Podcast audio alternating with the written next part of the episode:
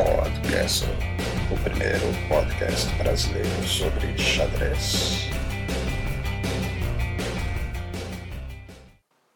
Olá, hoje é terça-feira, 23 de dezembro de 2014. Eu sou Alexandre Segristi e este é o podcast.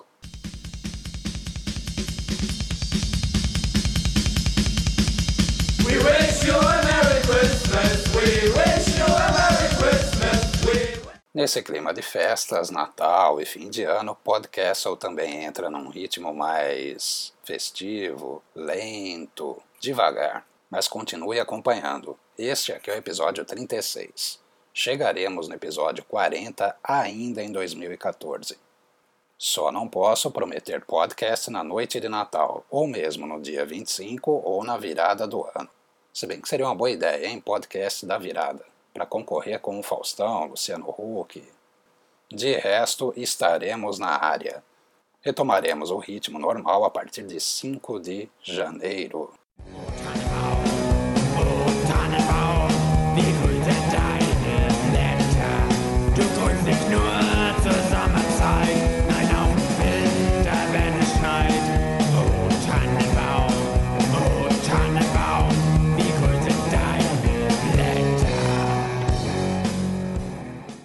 Londres.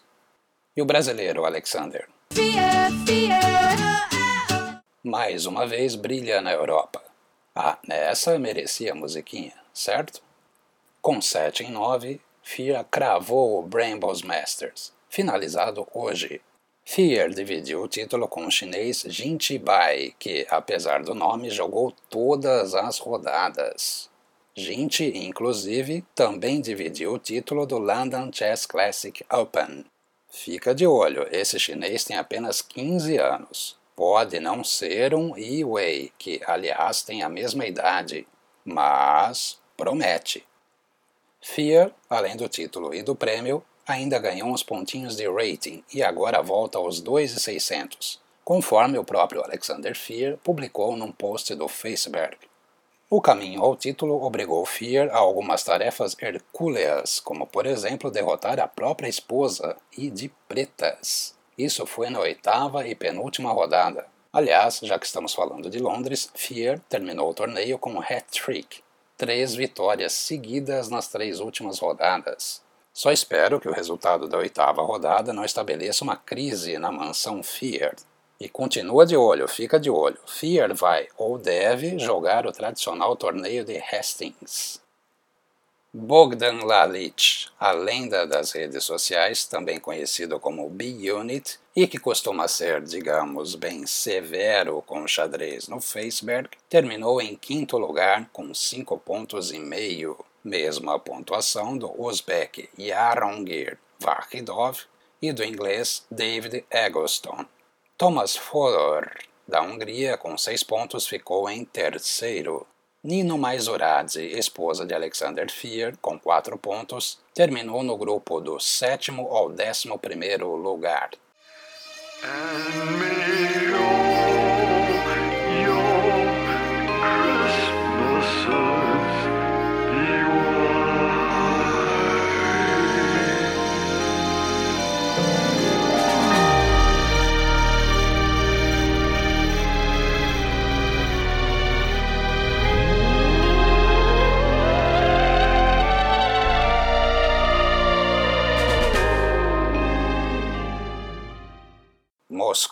Terminou hoje a primeira fase do match entre gerações.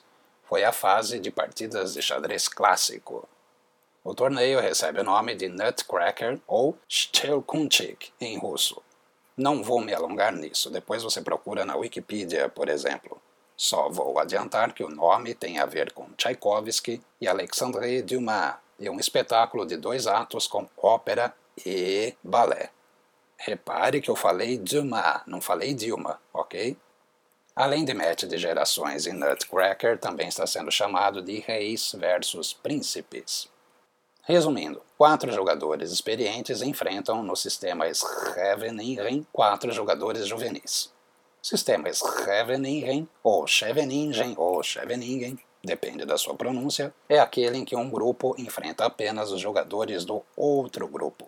Então teremos sempre jovens contra experientes. Os jovens ou príncipes são Vladislav Artemev, Vladimir Fedosiev, Daniil Dubov e Grigor Oparin. Esses prodígios têm entre 16 e 19 anos. O menos conhecido e com menor rating, Oparin, venceu Morozevich na primeira rodada. No time dos reis, dos experientes, temos, além do já mencionado Alexander Morozevich, Alexei Driev, Alexei Shirov e Peter Leiko. Leiko é o único não soviético e participa por dois motivos. Para que a equipe veterana não seja formada exclusivamente por Alex, e para que a equipe jovem pontue em todas as rodadas.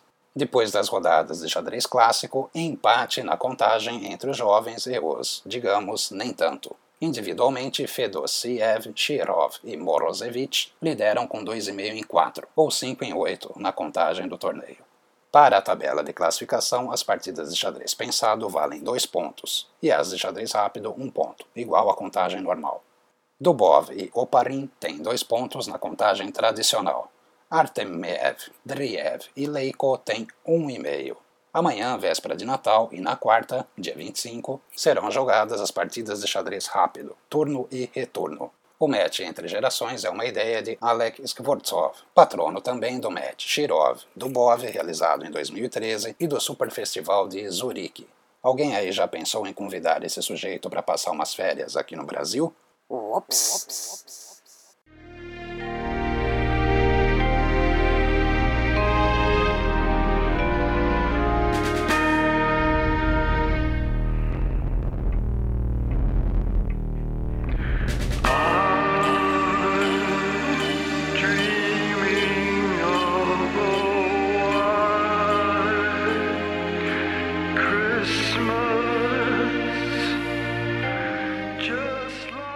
Holanda. Falando em tradicional, está em andamento na Holanda o Festival de Groningen, ou Groningen, Groningen, você escolhe. Hoje eu gastei a pronúncia do holandês. Deve estar tudo errado, mas tudo bem. O festival em Groningen começou dia 21 e vai até 30 de dezembro. Groningen é conhecida como a capital do norte dos Países Baixos e se autodenomina Schaakstad cidade enxadrística. Além do Open, dividido em três categorias, estão também em andamento os matches entre Dimitri Reinderman e Jordan van Forest e entre Lishan Pets e Annie Rast. Reinderman é aquele grande mestre que jogou de boneco contra Kasparov em Vaikanzei 1999. Já teve cabelo vermelho, roxo, é uma figuraça. No Open, os jovens Alexander Donchenko e Dan Brandenburg têm 100%, 3 em 3, e se enfrentam amanhã na mesa 1 da quarta rodada. Brandenburg, holandês, tem 27 anos.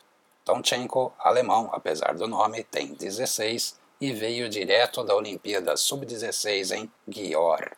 Nos matches, Reinderman lidera, 1,5 a meio, venceu quando jogou de brancas. A partida começou com F4. Ops. Haas e Pets jogaram apenas uma. A partida empatou. Amanhã, véspera de Natal, tem rodada. Descanso mesmo só no dia 25.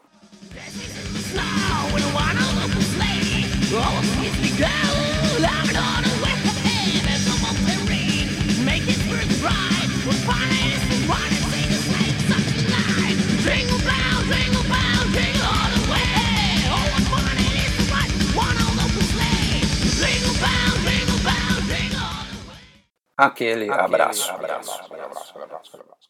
Abração especial aos aniversariantes. Matheus Amorim, o Byron de Santa Bárbara do Oeste e exímio conhecedor de várias aberturas. Maria Clara Blasetti, filhinha da Cláudia, beijinho pras duas. Ricardo Bonato, o Xiita. Calma pessoal, Xiita é só um apelido. Xavier Delofre, salut mon ami, bon anniversaire. Eu sou Alexandre Segrist esse foi o podcast. Feliz Natal. Ou ainda não. Até mais.